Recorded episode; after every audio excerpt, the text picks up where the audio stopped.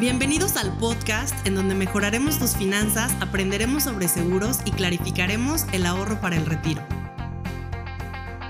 Bienvenidos al episodio número 23 con su amiga Iraís Paredes. El día de hoy, más que tocar un tema en particular que nos va a llegar eh, o nos va a llenar de información y de datos duros, quiero compartirles una conversación que tuve recientemente con uno de mis más grandes amigos y también con un cliente muy importante dentro de mi carrera como asesora de seguros. Les quiero contar, primero poniendo en contexto que esta persona pues es un, un, profesional muy exitoso en su ramo y tiene un puesto muy importante en la compañía en donde trabaja. Y me acuerdo perfecto que cuando yo empecé mi carrera, en las primeras conversaciones que tuve con él, acababa recién de nacer su segundo bebé y platicábamos sobre la importancia que tenía para él el garantizar los estudios universitarios de sus hijos. Entonces, en aquel momento me acuerdo perfecto que le preocupaba muchísimo su hijo que acababa de nacer, ¿no? Y eh, en esta conversación, pues obviamente él sacaba las cuentas de cuánto es lo que cuesta en este momento las universidades privadas en México y más o menos hacíamos la proyección de lo que iban a costar dentro de 18 años, en el futuro, cuando su hijo menor pudiera alcanzar este objetivo de ir a la universidad.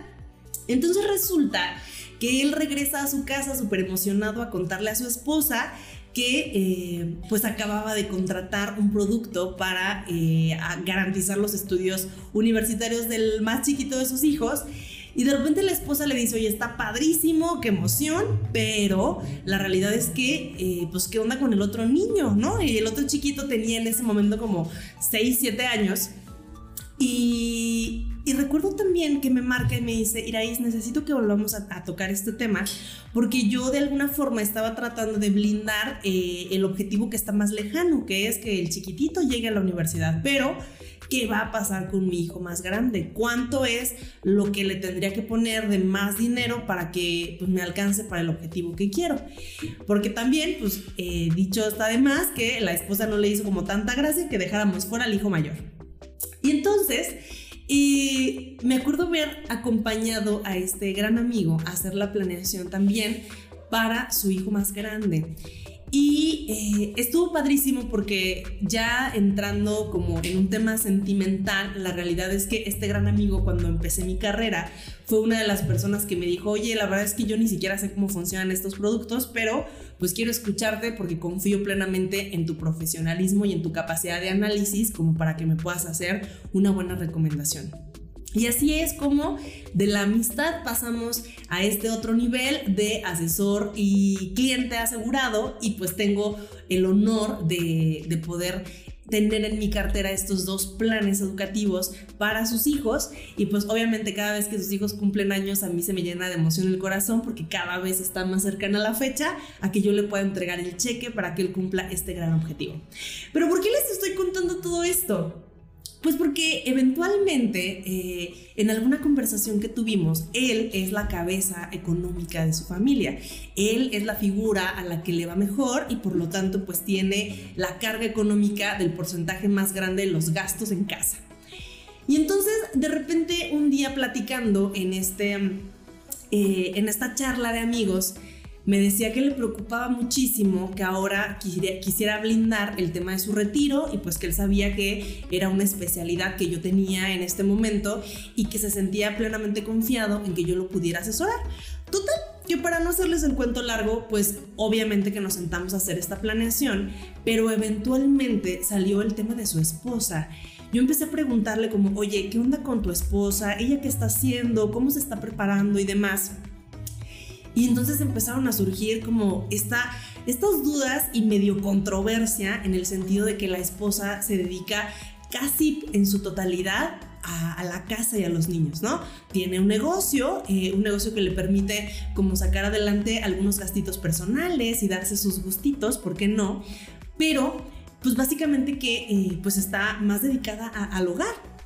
Y entonces en este reto de mentalidad en donde podemos pensar que la mujer que está en casa pues realmente pareciera que no está aportando económicamente a los gastos corrientes. Y entonces me puse yo a platicar con él y le cuestionaba cosas como de, oye, ¿qué pasaría? Eh, vamos a ponernos primero en un tema catastrófico y pesimista. ¿Qué pasaría si en algún momento corto tu esposa...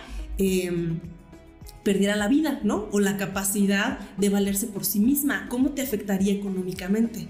Y no les voy a mentir, en ese momento sacamos una libreta y empezamos a hacer como una, un costeo rápido de cuánto le, eh, le generaría a él como de gasto adicional contratar a una persona que le ayudara no solamente a mantener el hogar eh, limpio y ordenado, sino que también eh, le ayudara a llevar a sus hijos a la escuela todos los días y a recogerlos y también les hiciera de comer y también se pusiera a hacer las tareas con ellos en la tarde y también los llevara a sus actividades extracurriculares y por supuesto que si en algún momento le da una fiebrecita a uno de ellos o le duele la panza, pues que estuviera para hacerla de enfermera, ¿no?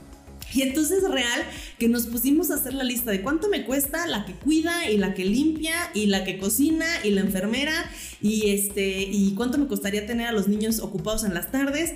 Y no les voy a mentir, estábamos hablando de montos por arriba de 10 mil, 15 mil pesos. Eh, obviamente la calidad de vida que, que, que lleva él es pues muy importante para él mantenerla independientemente de lo que pudiera suceder. Y es aquí donde caímos en la cuenta que por supuesto que representaría una pérdida económica muy importante el que su esposa eventualmente pudiera no estar. Y más aún si le agregamos este factor que lo hace todavía más complicado, que es el que pudiese estar tal vez viva, pero con una imposibilidad de moverse o, lo que denominamos una invalidez total y permanente, ¿no? Que ya no tiene la capacidad de valerse por sí misma y de estar contribuyendo a lo que son sus actividades del día a día. Y aquí es donde eh, entró como un rayo así de iluminación y él me dijo, necesito tener un seguro para mi esposa, porque si en algún momento ella falta, yo no me puedo salir de trabajar para hacer lo que ella hace. Y eso ayudaría obviamente a que mis hijos no perdieran esta rutina que llevan de hacer cosas y actividades y estar ocupados y estar bien cuidados. Pero yo no lo puedo hacer, porque si yo lo hago, ¿quién va a mantener la casa? Y entonces viene aquí el reto eh, importante de tomar en consideración que no importa a qué se dedique la persona con la que compartimos nuestra casa, nuestra vida, nuestros proyectos y demás, llamémoslo eh, matrimonio o como queramos, pero eh, al final es una relación de negocio en donde cada figura aporta lo mejor que tiene para poner en la casa, ¿no?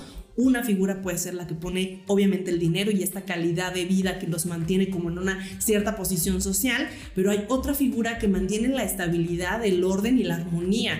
Y eso cuesta. Obviamente que ella al ponerlo de manera pues gratuita hasta cierto punto con todo su corazón no se ve reflejado en el estado de cuenta, pero te prometo que si ella no estuviera, él tendría que estar costeando para que eso se mantuviera. Y por otro lado, llegamos al punto de no ser catastróficos y pesimistas, sino más bien en un tema optimista, decir qué va a pasar cuando los dos estemos viejitos y que yo obviamente estoy generando como un patrimonio para el futuro y estoy ahorrando y tengo mis planes y, eh, he invertido a lo mejor en, en casas y a lo mejor ya compré un terreno y a lo mejor ya contraté mi plan de inversión, pero de qué manera ella va a contribuir también para sentir que está aportando a la causa de estar juntos y de ser abundantes y de tener como hasta cierto punto un bienestar financiero sin importar la edad que tengan. Y aquí es donde eh, entra este, este tema de, visualizarnos a futuro y, obviamente que si tú me estás escuchando y te dedicas a tu casa y te está haciendo sentido esto, pues que consideres que debe de ser parte del gasto familiar el que todas las figuras involucradas en este bienestar de la casa deben de estar cubiertas, no nada más por si algo malo pasa, sino también por si todo lo bueno nos sucede y somos muy longevos y tenemos la posibilidad de vivir una vejez, pues que esta también sea parte de lo que nuestro esfuerzo y demás hemos construido para poder que sea bonito y para poder pues disfrutar esa etapa sin que resultemos en ningún momento de la vida una carga económica, ¿no? Durante nuestra etapa productiva contribuimos en este negocio con nuestro tiempo, con nuestro esfuerzo y con nuestra buena energía, pero va a llegar un momento en donde los hijos se van a ir, en donde tal vez la casa ya no es tan grande, en donde no necesitamos echarle tantas ganas en este de mantener el negocio, pero sí decirle, oye, si quieres ir de viaje, yo también pongo los boletos de avión, ¿no? O qué te parece que si vas a hacer una inversioncita, pues yo te ayudo con esta otra parte. Se vale y lo mejor de todo es que para poder construir este tipo de planes ni siquiera se necesita un gran presupuesto. En el momento en el que tenemos el objetivo, nos sentamos a diseñar el plan de acción y vemos en dónde estamos, a dónde queremos llegar, el presupuesto que tenemos y sobre eso construimos. Entonces, bueno, la verdad es que hoy me moría de ganas de compartir esto con todos ustedes porque es un tema que podemos eventualmente dejarlo pasar y no lo volteamos a ver como debería, no le damos tal vez el justo lugar y si tú eres un esposo, cabeza de familia, que también te puede estar haciendo sentido esto, te invito a acercarte conmigo. Te prometo que podríamos construir cosas maravillosas que te ayuden a lograr eh, cosas importantes en pareja objetivos financieros como familia y también, ¿por qué no tener la certeza y la tranquilidad de que si algo sucediera, estamos cubiertos por todos los frentes? Me dio muchísimo gusto compartir esto contigo el día de hoy. Te invito a que me sigas en mis redes sociales. En Instagram estoy como iraís.paredes.